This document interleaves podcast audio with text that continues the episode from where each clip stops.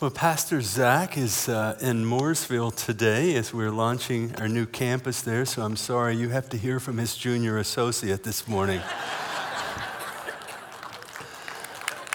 Ongoing fun. But we are excited about uh, the launch of a new campus in Mooresville. They sent me a video of the service that was happening just before they started at 10.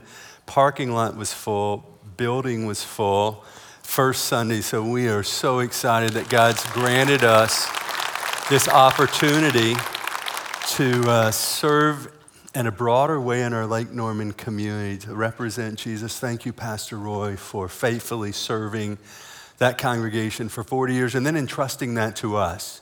I'm grateful for, for you. And so as I celebrate what's happening there today, thank you for helping us make that possible and for your investment in the. Yeah, give it up for my friend, Pastor Roy.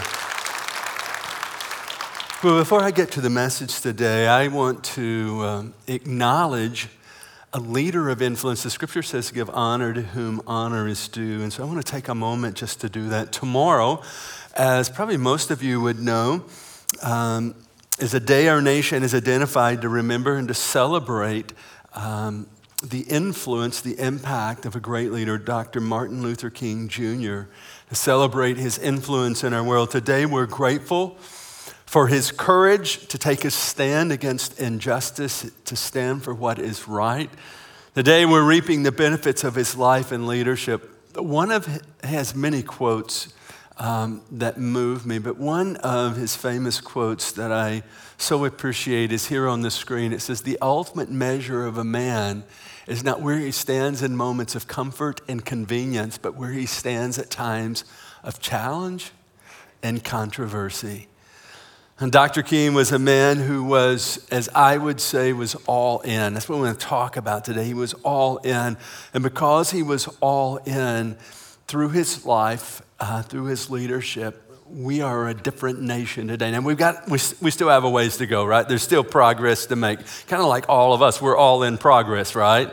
And we're in process and in progress. So there is in our nation today, but we're grateful for Dr. King, for his life and his leadership. Then we're in this series where we're studying the life of Abraham, a five week series, and we're talking about this concept of being all in. What does it look like to be all in? So, as you hear that phrase, all in, we're going to talk for a minute this morning. As you hear the phrase all in, what comes to your mind? What do you think about when you think about being all in? No I'm sorry? No reservations. No Reservation. I got it. No reservation. Hmm, I like that. Commitment. Yeah, all in means what? I'm committed. I'm, I'm committed to walk it out. So, no reservations, commitment, someone else. No turning back. What about from the balcony section? Quiet as a mouse whatever it takes. Yeah, I think all of these would be statements of what it means to be all in. I think it's important for us this morning to understand that God didn't save us just to get us to heaven. He saved us for heaven so He could use us to shape history. And it happens not as we're half committed, not as we're kind of in, but it happens when we're, when we're all in. See, God saved us and He's given us the privilege of being a part of His redemptive plan.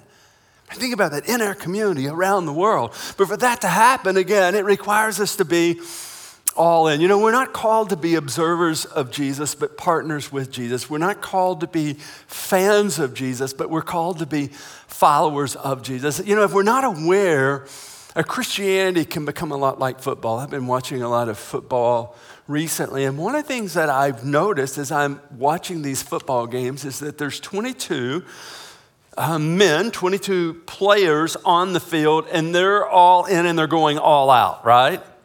And then usually, as I was watching games yesterday, I noticed there's 22 men on the field who are all in, and then there's a stadium full of observers who are just watching.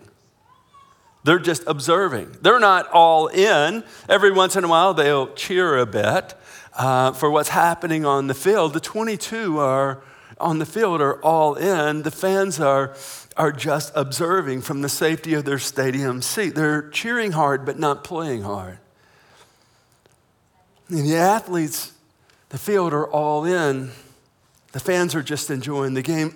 Listen, Jesus didn't save us just to sit in the stands and cheer every once in a while. He saved us to get in the game.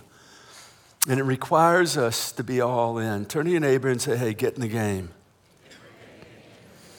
I love all in stories where people went all in for God and God went all out on their behalf. A century ago, there was a band of brave souls that became known as the one way missionaries. They were known as one way missionaries because they, they would get a ticket to go to a land to represent the gospel, to represent Jesus, and the ticket would be one way. They wouldn't pack their belongings in the suitcases, they would pack their belongings in the coffins because they never anticipated coming back home. They're called one way missionaries. As they sailed out of port, they waved goodbye to everyone they loved and everything they knew. A.W. Milne, you may not be familiar with that name, but it's a phenomenal story. A.W. Milne was one of those missionaries. He set sail for New Hebrides in the South Pacific, knowing full well that the headhunters who lived there had mar- martyred every missionary that had been sent before him. But Milne didn't fear for his life because he had already died to himself. His coffin was packed. And as the story is told, for 35 years, he lived among the tribe and he loved, he loved the people on that island. When he died, tribe members buried him in the middle of their village and they inscribed this epitaph on his tombstone. Listen to what they put on his tombstone. When he came, there was no light. When he left, there was no darkness. Is that not a statement? When he came, there was no light. And when he left, there was no darkness. A.W. Milne was, was a man who was all in. And because he was all in, God went all out on his behalf. The whole island was changed because of one man who was living his life all in. You know, I like the statement of Pastor Mark Batterson. He's now one of my favorite authors. I was reading in one of his books, and this is what he wrote in his book. I have the quote on the screen. He said, Jesus didn't die to keep us safe, He died to make us dangerous. Faithfulness is not holding the fort, it's storming the gates of hell. The will of God is not an insurance plan, it's a daring plan complete surrender of your life to the cause of Christ isn't radical, it's normal. You know, Jesus didn't call us just to salvation, as wonderful as salvation is. I think we would all be grateful for the wonder of God's saving grace in our lives. But Jesus didn't call us to salvation, He called us to be His followers. Matter of fact, when Jesus called the first disciples, He didn't say, hey, come and be saved. What did Jesus say to the first disciples? Come and follow me. He was calling them to be what? All in. Then, if you read, if you read the Gospels, Jesus made some pretty radical statements. Statements like, Why do you call me Lord, Lord? Do not do what I say. Or here's another radical statement Jesus made. He says, If anyone would come after me, he must deny himself, take up his cross daily, and follow me. Listen, there's no doubt about it. Jesus calls us to be all in to consecrate ourselves. Now, this word consecrate is not a word that we use a lot today. We don't go around saying, well, bless God, I'm consecrated. Um, but it's a good word. So let me just kind of define this word, give it, a, bring a bit of definition to it. To consecrate means this it means to set yourself apart. By definition, consecration demands full devotion. It's the dethroning of yourself and the enthroning of Jesus Christ. It's giving God the veto power to your life. It's surrendering all of you to all Him. It's the simple recognition that every second of time, every ounce of energy, and every penny of money is a gift from God and for God. And the simplest of definitions, consecration's going all in and all out for the all in all. And that's what we're called to as Christ followers. That leads me to a, a simple but critical question this morning that leads us into than what I want to talk with you about from the life of Abram. Here's the question Who's following who? Think about your life this morning. Who's following who? Are you following Jesus? Or possibly have you inverted the gospel and Jesus is following you? That's a deep question. Let, me state it in another way. Are you living your faith life all in, or are you living your faith life partially in? Well, Abraham, the focus of our time this morning, was, was all in most of the time. He started all in. He wanted to live all in, but he struggled. He was, he was committed, but in his humanity, he was challenged to walk it out. When adversity came his way, or times of uncertainty, or time delays, he wavered.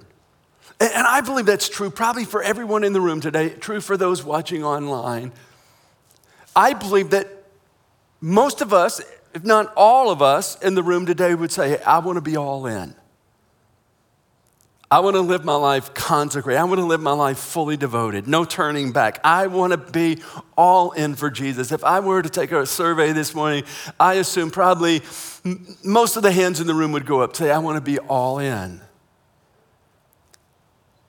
But sometimes we stumble. We want to be all in, but sometimes we waver. We want to be like, like Abram. We want to be all in, but in the uncertainties of life and the unknowns of life and the time delays of life and the adversities of life, at times we waver. We move from being all in to partially in. We move from fully trusting God to, oh, I think I know best. Now, I know you would never say to God, God, I think I know best, but sometimes that's the way you live your life. Sometimes that's how you're processing this thing we call faith life Monday through Friday. You wouldn't blatantly say to God, I, I, God, uh, go ahead, I, you can rest. I'm, I'm taking care of this today. You wouldn't be so arrogant to say it, but you live it. We waver. And that's where, that's where Abraham was at. Uh, last week, Pastor Zach read this passage in Genesis chapter 12. It's kind of the beginning of the story of Abram, where God's calling Abram to be all in. And at this point, God's not changed his name from Abram to Abraham. That happens, and we're going to read about that this morning. Um, but basically, God says to Abram, Abram, I want you to leave your country. I want you to leave your family. I want you to leave your homeland. I want you to leave everything you know, and I'm going to take you to a place that you've never been before. And verse 3 says, Abraham left. In other words, Abram was, was all in. He packed everything up. He was all in until, until it wasn't working out the way he thought it would. There was a detour, there was a time delay. And then Abram went from being all in to choosing his own way. And again, I know you would probably never do that, but Abram did. It's recorded for us in Genesis 15. I, I want to pick up his story there. Genesis 15, beginning with verse 1, says, After this, the word of the Lord came to Abram in a vision. Do not be afraid, Abram. I am your shield, your very great reward. But Abram said, Sovereign Lord, what can you give me since I remain childless, and the one who will inherit my estate is Eliezer of Damascus? And Abram said, You've given me no children, so a servant in my household will be my heir. In other words, God, you didn't perform the way I thought you were going to perform. You've not acted in the timely manner that I thought you were going to act in. Verse 4 Then the word of the Lord came to him this man will not be your heir, but a son who is your own flesh and blood will be your heir. Verse 5, he took him outside and said, Look up at the sky and count the stars, if indeed you can count them. Then he said to him, So your offspring will be. Verse 6, Abraham believed the Lord and he credited it to him as righteousness. So now he's back all in. He was wondering, he was questioning, he didn't fully understand all that was happening. And he's in this place of wavering. And I think that's how we live out our faith life. We want to be all in, but we're not all the time all in. we struggle to walk it out and to live it out. So, in Abram's struggle and his questioning, God reassures him of his promise in what I think is a really stunning way. He says to Abram, Abram, go out and look up at the stars and try to count them. If you could count them, so your offspring will be. Have you ever tried to count the stars? You ever gone out at night and just look up where it's a clear night? And I, have tried it a couple times. I go out like one, two, three. I get to 10. I have to take my shoes off to get to 20. Keep, yeah, and then I lose track. Uh, did I count that one? No, I don't know if I counted. Did, did you know that there's 100,000 million stars in the Milky Way galaxy alone? And that the Milky Way galaxy is just one of hundreds of galaxies? God says to Abram, Abram, I've not forgotten you. I'm at work, right in the middle of your life, right in the middle of what's happening. Matter of fact, Abram, let, let me show you let me show you the greatness that I want to birth through your life. Go out and look up at the heavenlies. Try to count the stars. In other words, God was saying to Abram, Abram, what I have planned for you is better and more than you can even comprehend. Better, better and more for you than you can even understand. But what we see in this text is Abram he wanted to be all in, but he struggled in times of adversity. He wanted to be all in, but in his humanity, he, he often made wrong decisions. He struggled to trust God in the uncertainties of life. If you look kind of at the whole of Abram's story, we have recorded in Scripture at least five instances of Abr- in Abram's life where he dramatically drops the ball. Where I would say he goes from being all in to doing his own thing, all into choosing his own way. Let me just quickly recount these for you. In Genesis 12, we have Abram where he casts Sarah, his wife, as his sister fear. Rather than trusting God to protect him, rather than trusting God to do what God said he would do, Abraham feels like he has to step in and he lies about his wife being his sister just to protect himself. Failure number one. And number two, Genesis 16, when he gets worried a few years because God's still not giving him a son, he jumps in bed with, with Hagar, their house servant, at his wife Sarah's suggestion. Does that sound a bit twisted? Like they were trying to make something happen because they felt forgotten. Have you ever felt forgotten by God? Like God's working in everyone else's life and everyone else's situation, but He's overlooking you. That's where Abram and Sarah were at, and so they were manipulating the situation, trying to make something happen. And then, then Hagar, the house servant, gives birth to a son through Abram, names him Ishmael, and you would think, hey, success, right? Like Abram now has a, has a son. But do you think this is like really good for Abram and Sarah and their marriage? You ever thought about that?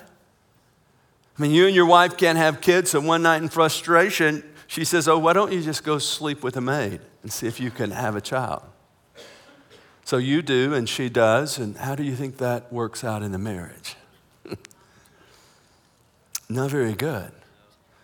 Now, Sarah, in her frustration, starts abusing Hagar for simply doing what she asked her to do. And Abraham, the spineless wonder, says, Okay, you girls, go work that out. And he permits Sarah to abuse Hagar.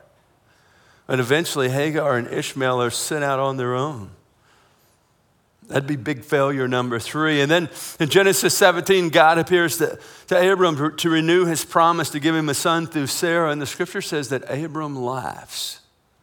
This one we call the father of nations actually mocks God to his face. He laughs because he's looking at his situation and saying, out of this body, this dead body, out of Sarah's dead womb, and he actually laughs at God. And finally, in Genesis 20, Abram runs into another king who scares him, so he lies again. This is the second time. You'd think he would learn from the first lesson, right? From the first failure. This is the second time that he lies about Sarah being a sister so the king won't kill him and steal his wife. Rather than trusting God, Abram makes the same mistake again. I don't know about you, but I'm feeling a lot better about my faith life right now. What I want you to see in Abram's story is Abram was all in most of the time. He wanted to be fully committed, but he struggled. And I think that's such a picture of where we're at today. I think that would be true for you, be true for me. I want to live all in for the one who's the all in all. I want to be like fully committed, sold out. And then there's an adversity, then there's a time delay, then there's an uncertainty, and there's questions and there's challenges. Abram was all in, but he struggled. He was fully committed, but he didn't always get it right. But this is what I love about the story God never gave up on Abram. He continued to move toward Abram. He continued to embrace Abram in his struggles, in his failures. So God never gave up on Abram, and here's the great news He'll never give up on you. Matter of fact, your neighbor needs to be encouraged this morning. Turn to him and say, Hey, God's not giving up on you. Somebody needs to hear that this morning. God's not giving up on you. You think you've failed, you think you've dropped the ball, you move from being all in to out on your own, you've really messed things up. Listen, you're in good company. That's where Abram was at. God never gave up on him. Actually, what we see is that God used his circumstances, his situations, even his failures to reveal his greatness to him. God used his failures to grow his faith. So, what can we learn from, from Abram and his journey? Four things this morning, really quick. The first is this God grows our faith by testing it. Let me say it another way God grows our faith at times by making us really uncomfortable. God grows our faith at times by scaring us to death. Can you identify with that? I know certainly I can in my story and my faith journey. God uses circumstances and situations that test us and stretch us to grow our faith, to grow our trust in Him. And in the process, this is what happens. We come to a greater understanding of who God is. That we gain revelation to another facet of who God is. We see this happening numerous times in Abram's relationship with God. Let me just mention a couple. In Genesis 12, I mentioned there's this all in. The first couple verses, God says, Leave. Abraham left. He's all in. Then you get to verse 10, and it's like there's this, like, um, what's that? Verse 10, Genesis 12 10 says that, that Abraham experienced a famine. Excuse me, Abram experienced a famine. Like, how could that be? Like, God, he, he was all in. He left everything to follow you, to go to the place that you called him to, and you led him right into a famine? Now, I wouldn't say specifically that God created the famine for Abraham, but I would say that God used a famine, He used a difficult place to challenge Abram, to grow Abram, that Abram in that discovered God's provision. Abram goes down into Egypt, experiences some adversity, but in that, he discovers God's protection and God's provision. And when he left Egypt, he left with a greater abundance than when he went to Egypt. God blessed him, but God also stretched him, challenged him, grew his faith. And then in the text we read here in Genesis 15, Abram, again, struggling. He, he's, God told him he would be the father of nations, but he and Sarah are childless. There's no offspring. Abraham's stuck in this time delay and he has questions because there's no children. His trust, his faith is being challenged. The question is God, will you come through? When are you going to come through? It's here that God says to Abram, Your offspring will be as numerous as the stars in the heavens. Just trust me. And in this whole process, Abram's faith is being tested. And then verse 6 says, Abram believed the Lord, and it was credited to him as righteousness. And just as God used the circumstances of Abram's life to grow or to mature his faith, he'll do the same in our lives for our good. See, faith, faith in our lives kind of works like a muscle in your body. When, when you strain a muscle, in your body, what happens is there's these little tears minuscule tears, and those, those tears heal, they grow back stronger. It's in the stretching, it's in the testing of the muscles that the muscles grow. And it's the same with our faith. In the stretching of our faith, in the testing of our faith, what our faith grows stronger. So God grows our faith, how? By testing it. That's why James would write this in James chapter 1. He says, Count it Count it all joy, my brothers and sisters, when you face like all kinds of testing because they're bringing about this maturing of your faith.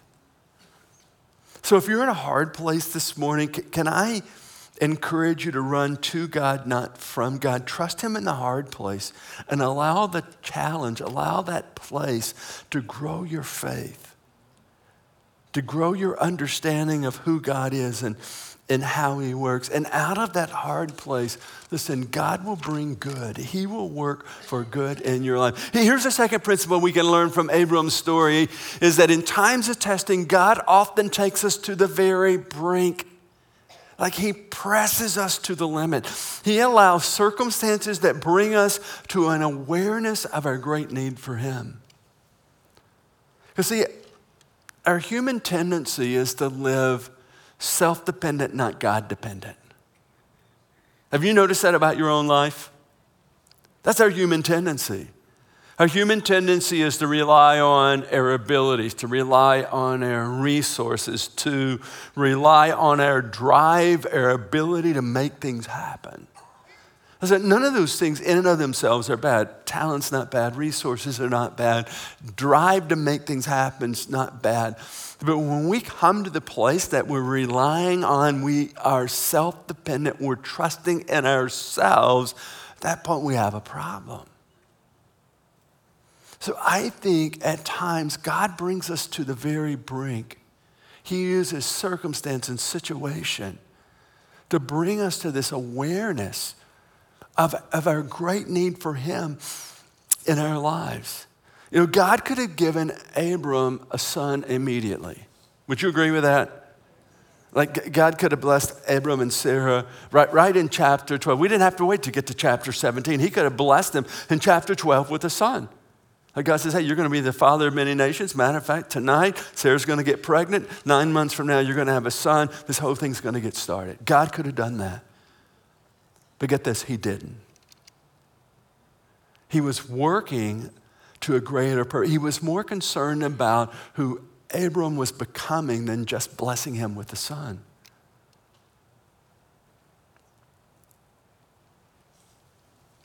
God waited until it was like physically impossible for, for Abram and Sarah to have a son. Like, there was no life in Abram's body. Sarah's womb was way beyond the time of, of conception. So what they knew is that their son was not because of their human effort, but it was because of God's intervention. That's the discovery they came to. They knew that God had performed a miracle on their behalf. And, but maybe this morning you're asking, but why does God wait so long?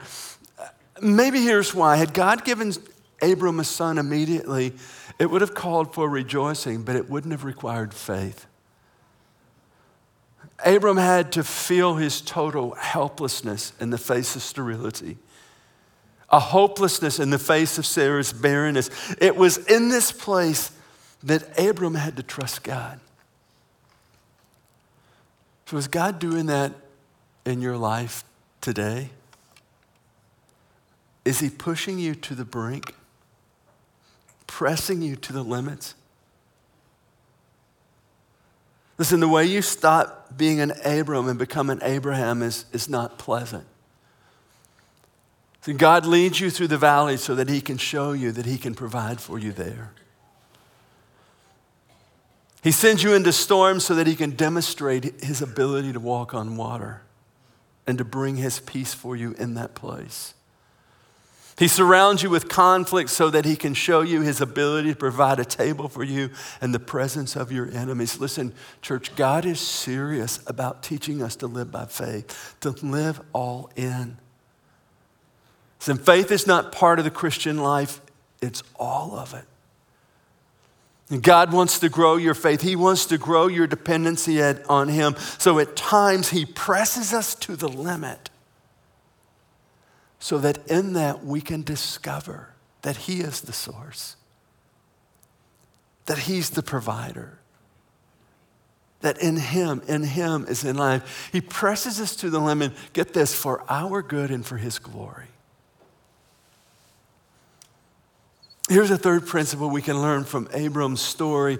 It's this risk taking confidence comes from understanding God's commitment. God's commitment to us. We see this illustrated in the text we read this morning. Abram's struggling to be all in. Life is not happening like he thought it would. God had said he would be the father of nations. And at this point, like he doesn't even have one son. He's getting older, Sarah's getting older, and he doesn't understand, like, why is there no children? God, this is what you said, but this is my reality. This is what you said, but this is what I'm experiencing. He's getting older, Sarah's getting older. And he, he gives God, if you, if you Look back to the text. He actually gives God like an alternate plan. In verse 3, he says, like one of my servants of my household will be my heir. Like, God, since you're not doing what I thought you were going to do, God, since you're not performing, I'm going to make something happen. I've come up with my plan B. Obviously, God, you've forgotten something here, so here's my plan. My servant will be my heir.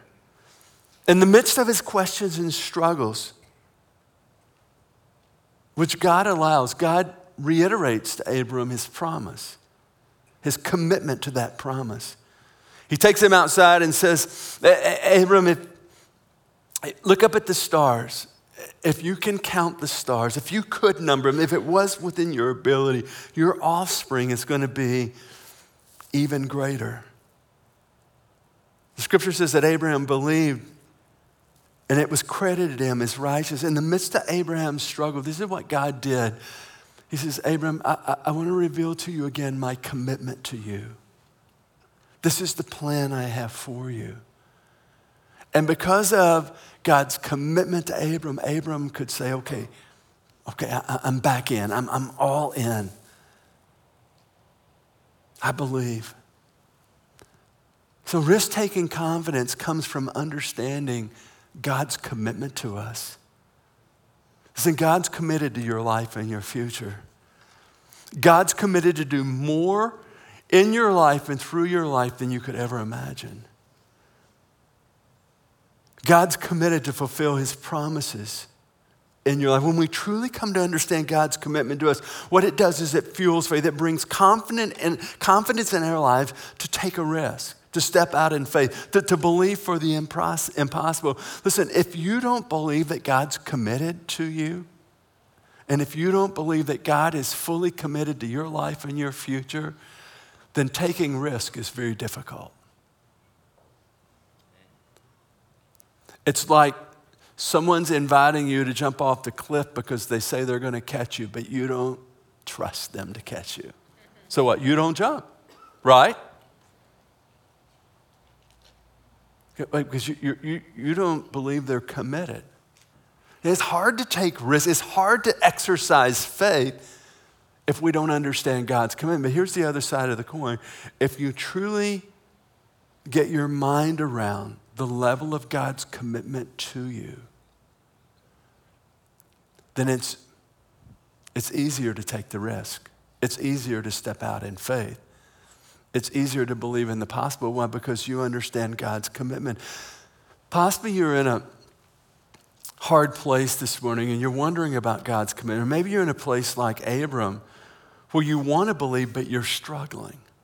That's where Abram was at. He wanted to believe, he wanted to be all in, but he was struggling. That's why God said to Abram, Abram, go out and look up at, the, uh, up at the stars. This is my commitment to you. When, Ab- when Abram got his arm, when he, when he got his mind around that of the level of God's commitment, he said, okay, God, I'm all in. I, I believe. But if you're struggling, let me remind you this morning, just really quick, of God's commitment to you. First, He loves you outrageously. outrageously. If you ever wonder about that, just think about the cross. God so loved you that he sent his son to die that you might have life. You were that significant. You were that valuable. We'll talk about God's commitment. He loves you outrageously. The second, the second thing you need to know this morning is that he knows you intimately. He loves you outrageously. He knows you intimately. Remember, the scripture says it like this that he knows the very number of hairs on your head. He even knows the, about the two you lost this morning, getting ready to come here. He loves you outrageously. He knows you intimately. His plans for you are beyond what you can imagine. Greater, beyond. Remember, the scripture says it like this in 1 Corinthians chapter 2, verse 9. It says, No eye has seen, no ear has heard, no mind has even begun to conceive the greatness of God's plan for you. Wow. In other words, Paul's saying it's beyond what your mind can even understand. I think that's what God was saying to Abram when he said, Look up at the stars. Abram, it's greater than what you can understand. Not only are God's plans for you beyond what you can imagine, He's always working for your good, even if you can't see it at the moment. Why? Because He's committed to you.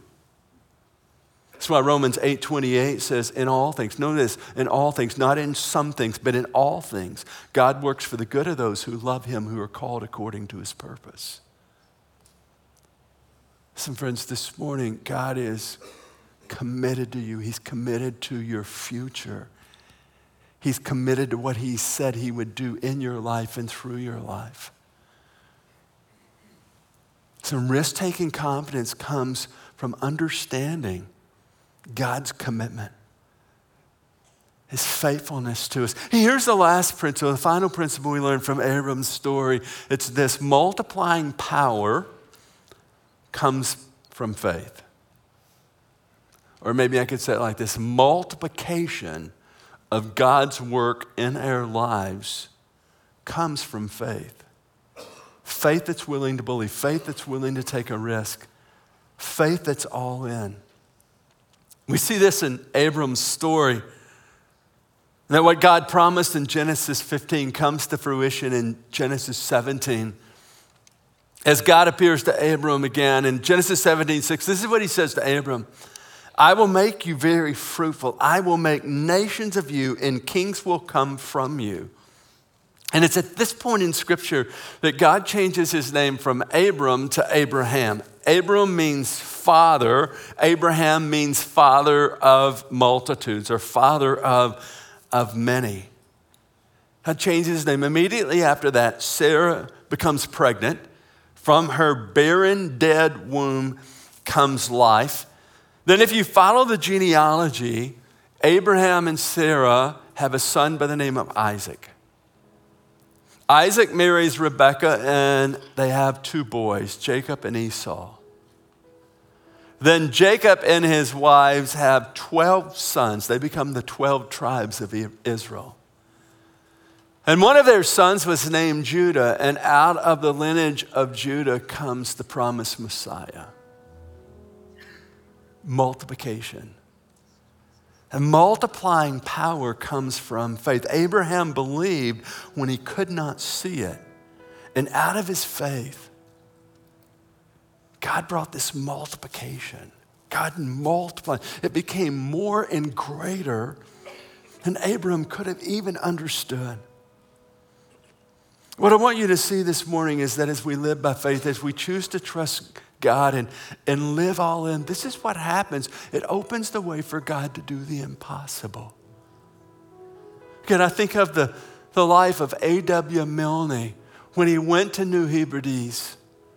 No one knew about Jesus. 35 years later, this is what the people would say when he came, there was no light. When he left, there was no darkness. Talking about multiplication.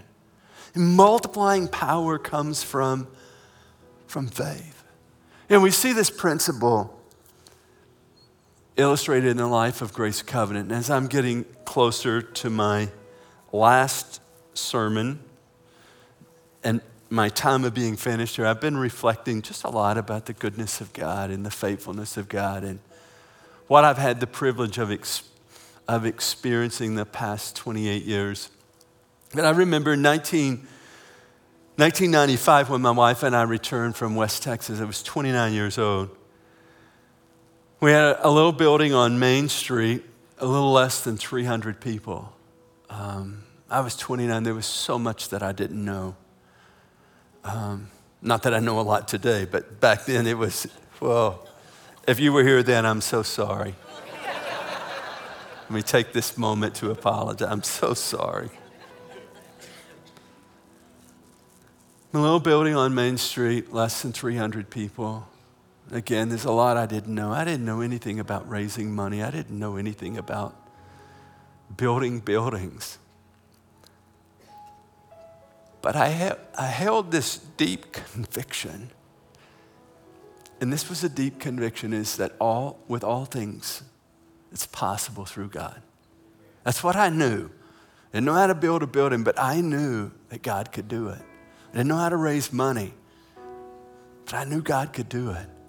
And God blessed me with an amazing group of leaders who rallied around a really simple concept, and it's this with, with God, all things are possible. We just believed that God could do it. Didn't have lots of money, but we had faith faith to believe, faith to believe for something greater. And fast forward the story, and there's a lot I could tell you about the story in between, but fast forward the story to today. We have four campuses, it's three physical, one virtual. Uh, we're planting churches in Nicaragua, we're planting churches in Cote d'Ivoire. We're resourcing ministry around the world. When I came, we were ministering to hundreds. Today, we get to minister to thousands. Amazing.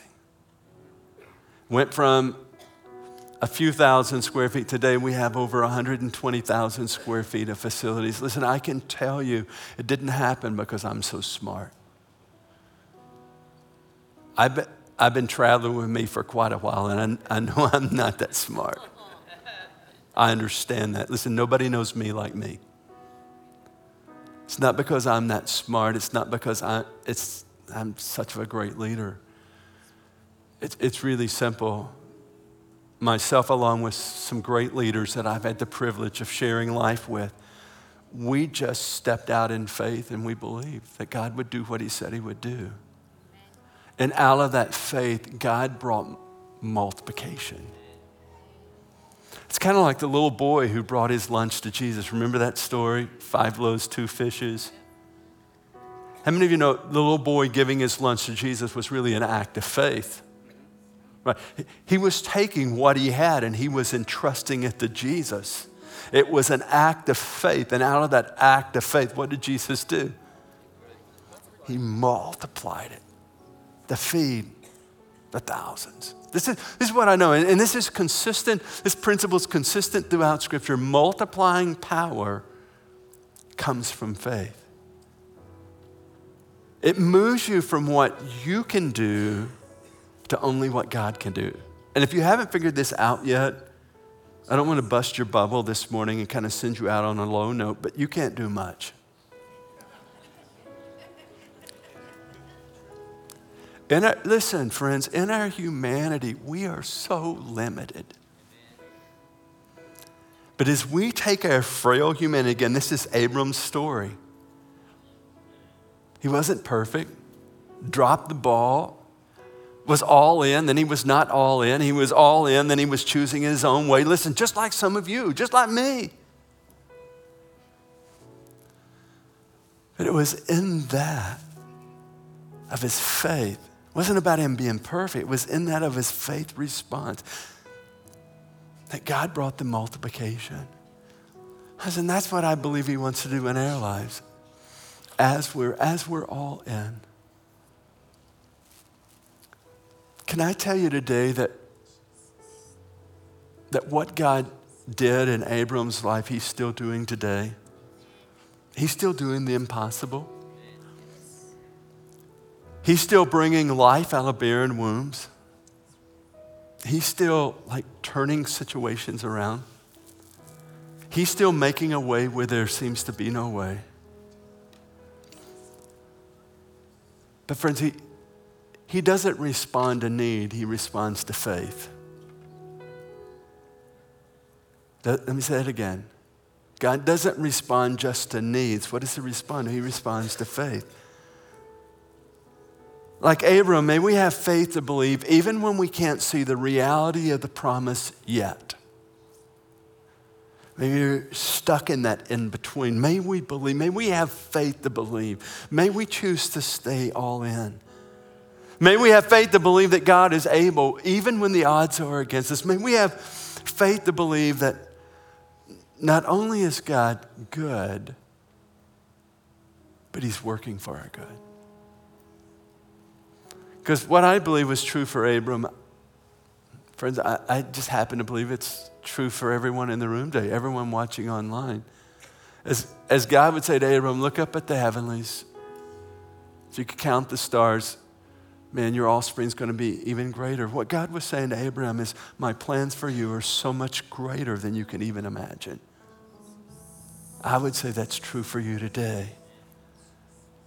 And where do we find that? We find that as we're all in, as we are, as we are um, engaging in faith, as we're choosing to trust God even when we can't understand what God's up to.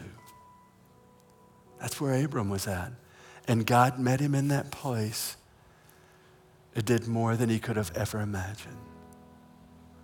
And I don't believe that Abram's story is just some like special story. I, I, I believe it's really more, it's not so much a revelation of who Abraham is as it is God, who God is and how he wants to work in our lives. And may we open ourselves to that. Would you pray with me? Lord, I thank you today Oh, that you are a God who's good, that you are a God who's active, that you are a God who's working in our lives on our behalf. And Lord, this morning, I, I think so often we find ourselves like Abram. We want to be all in, but we have questions. We want to be all in, but we waver. We want to be all in, but then we think we know best. God, today may we understand that Lord, as we bring ourselves all in, it's there, God, that you go all out on our behalf. Like Abram making consistent, continual course adjustments. Lord, may we make those adjustments back to you. Lord, grow our faith, grow our understanding so that we can embrace all that you are and all that you have for us. With every head bowed and eye closed, possibly you're in a place today where you would say, I, I can so identify with Abram. I'm, I, I don't understand what I'm, what I'm experiencing right now. I don't understand this time delay. I'm in this place of uncertainty. That's where Abram was at.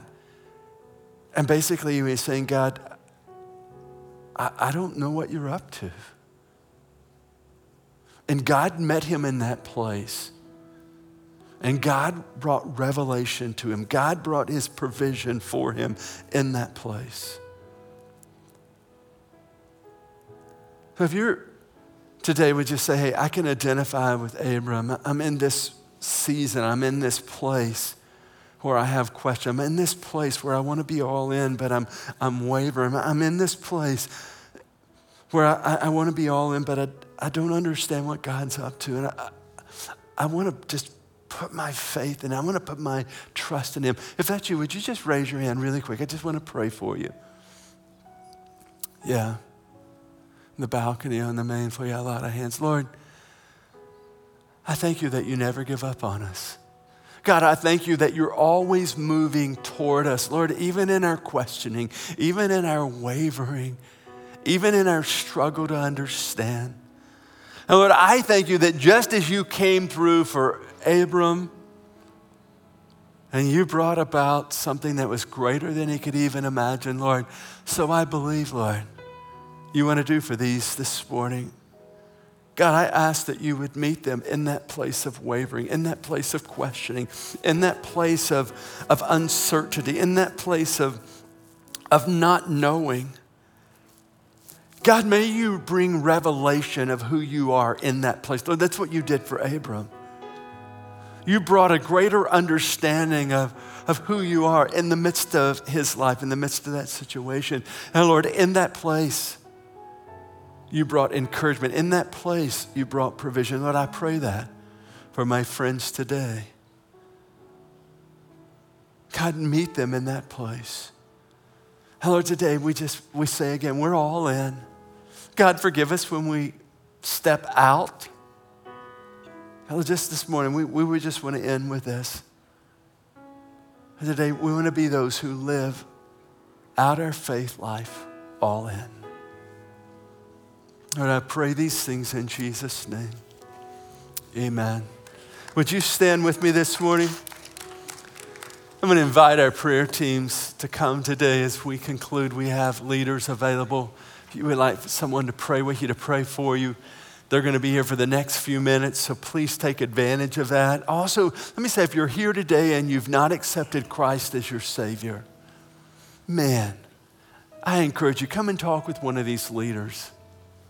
I did a funeral yesterday, and every time I do a funeral, I'm just reminded again of the frailty of life. I'm reminded again of, wow, people need Jesus because it defines your eternity. So if you're here today and you say, hey, Pastor, I've not, I've not made that decision to become a follower of Jesus, then I invite you, talk with one of these leaders here at the front. Give them an opportunity to share with you how Jesus Christ can be your Lord and Savior. We also have the communion elements available. It's self serve. If you want to come and embrace the provision of the cross, we have that for you this morning. Don't forget, stop by the gathering place on the way out. There's all kinds of drinks, snacks, and you can get information about a place to connect, a place to serve. We have all of that available in the gathering place. And one last thing as you go into your week, listen, this is what I know because God's good. This is what I know. He's going to bring good things your way this week. He just has that tendency, doesn't he? A good God. He's going to bless you, and He does, friends, never forget. Man, be that river of blessing to others this week. He's blessed you to be a blessing. Let's live that out this week.